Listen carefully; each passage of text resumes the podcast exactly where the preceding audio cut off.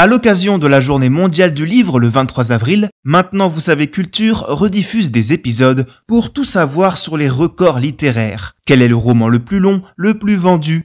Redécouvrez ces livres qui ont marqué la littérature. Pourquoi le meilleur roman du XXe siècle est-il aussi le plus difficile à lire? Merci d'avoir posé la question.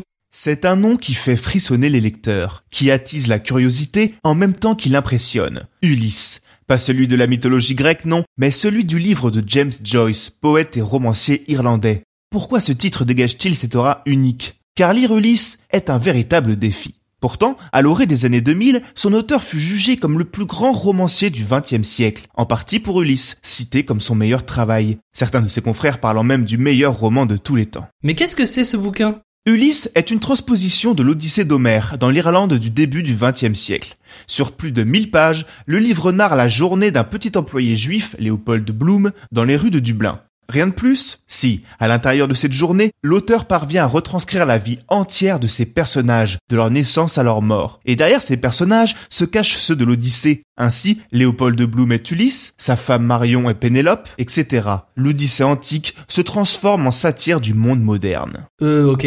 Le livre est d'abord publié entre mars 1918 et janvier 1920 sous la forme d'un feuilleton de 4 épisodes dans la revue littéraire Little Review. Mais contrairement à ce qu'on pourrait croire, tout n'a pas été si simple. Notamment à cause de l'épisode appelé Nausicaa, l'une des séquences les plus réputées de l'œuvre, durant lequel le personnage principal se masturbe devant une femme à la plage. Pour résumer très Malgré le propos sous-jacent de cette scène, elle vaudra au livre d'être interdit à la publication car jugée trop obscène. Même Virginia Woolf, pas non plus l'autrice la plus simple à lire de l'univers, décrit Ulysse comme un dévidoir d'indécence, même si elle nuancera son opinion au fil du temps. Il faudra attendre presque 15 ans après la prépublication et un nouveau procès pour que le roman soit publié aux États-Unis. Sauf en France, où l'œuvre paraît dès 1929 grâce à l'acharnement d'une libraire qui luttera durant 7 ans pour l'éditer en français, alors même qu'elle avouait ne rien comprendre au texte. Mais qu'est-ce qui le rend si difficile à lire? Le livre est extrêmement touffu, si ce n'est opaque. Sa narration n'est jamais linéaire, voire déconstruite. En fonction des épisodes, on passe d'un procédé à un autre, on change de style, de genre. Aussi, mieux vaut être armé en références littéraires et artistiques pour déceler toute la richesse du récit et en deviner la structure. Selon certains, il n'est même pas conseillé de lire les chapitres dans l'ordre si on veut espérer rentrer dans l'œuvre. En fait, il est même plutôt conseillé de se laisser porter plutôt que de vouloir tout comprendre.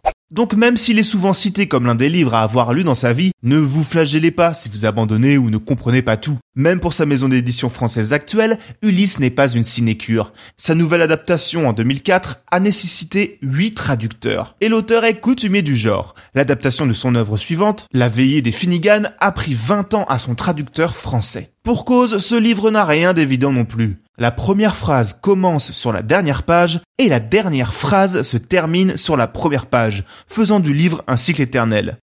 Rassurez-vous, même moi j'ai pas vraiment compris ce que je venais de dire. Maintenant, vous savez. En moins de 3 minutes, nous répondons à votre question. Que voulez-vous savoir? Posez vos questions en commentaire sur les plateformes audio et sur le compte Twitter de Maintenant vous savez. Papa.